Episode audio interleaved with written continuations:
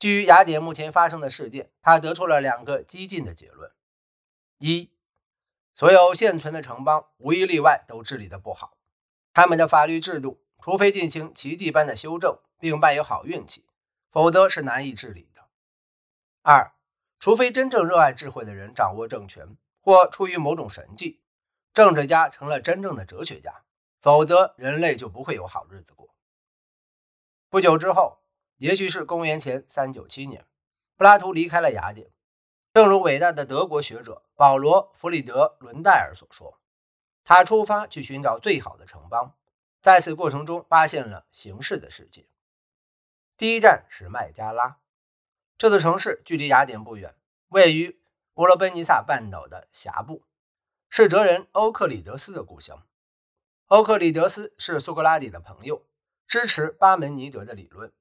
和苏格拉底一样，欧克里德斯通过问一系列问题来进行辩证的论证。和巴门尼德一样，欧克里德斯也支持万物唯一的观点。存在的事物多种多样，形式和运动千变万化，但这些都只是一个永恒实体存在的外观。柏拉图后来的对话中将反复讨论这一话题，包括巴门尼德篇、智者篇、泰阿泰德篇。这一篇的最后一篇中将出现欧克里德斯。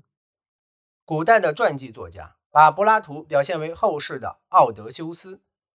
他继续开始自己的旅程，航行到了希腊在非洲最大的殖民地西兰尼，向数学家西奥多罗斯学习，又去埃及学习几何，向那些阐释神意的人学习，去腓尼基见了波斯人，并学了索罗亚斯德的教义。最后到了西西里岛的埃特纳火山，为了看陨石坑。柏拉图在第七封信中丝毫没有提到去希兰尼、埃及和腓尼基的事，但详细述述了在大希腊度过的时光。他拜访了希腊人沿南意大利海岸线建立的殖民地，其中的克罗托殖民地，其中的克罗托殖民地当时是毕达哥拉斯成立的内部社团的故乡。该社团是古希腊最古老、最神秘的智慧教派之一。毕达哥拉斯及其追随者活跃于公元前六世纪上半叶，宣称只有数真实存在，一切自然现象都服从于数学解释。社团成员聚在一起，不仅仅因为他们坚持数的优先性和其他一些核心教义：灵魂不朽、灵魂在各种动物之间转世、同一生命的永恒轮回。还因为复杂的宗教仪式和共同的饮食制度，有人说他们是严格的素食者。尽管毕达哥拉斯学派建成了这种排外的团体，但他们在公元前五一零年控制了克罗托政府。当代评论家常常将该城市随后几年内的军事成功归功于该教派强制实行的清修生活模式。毕达哥拉斯学派思想中的某些方面。强化了柏拉图已经从苏格拉底那里学到的东西，比如毕达哥拉斯箴言中记载了这样的忠告：让理性这一神圣的天赋成为您最高的指引。同一篇文章中，毕达哥拉斯学派还告诫新成员要在每天结束时自我审查：我哪里做错了？我做了什么？我忽略了哪些职责？一种与苏格拉底追求自我认识相一致的精神修行。柏拉图在《菲德罗篇》中表明，苏格拉底同样入迷地审问自己灵魂的本质。比如，他会问一些这样的问题：“我进入了神圣的领域吗？还是说我是一种野蛮的野兽？”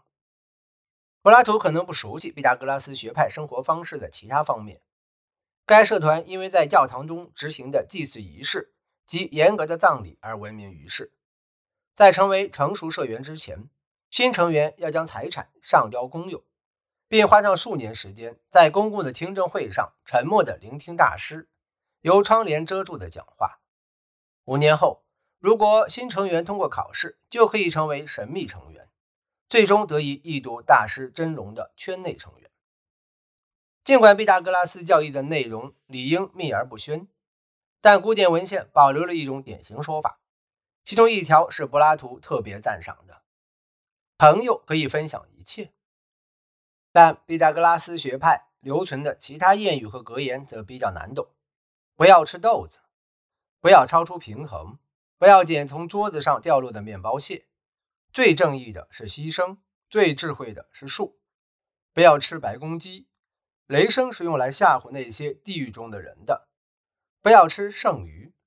大海是克洛诺斯的眼泪。不要把面包撕开，因为面包是朋友聚在一起。最美的图形是圆和球形。不要把蜡烛对着墙放。不要拿恒星唬人。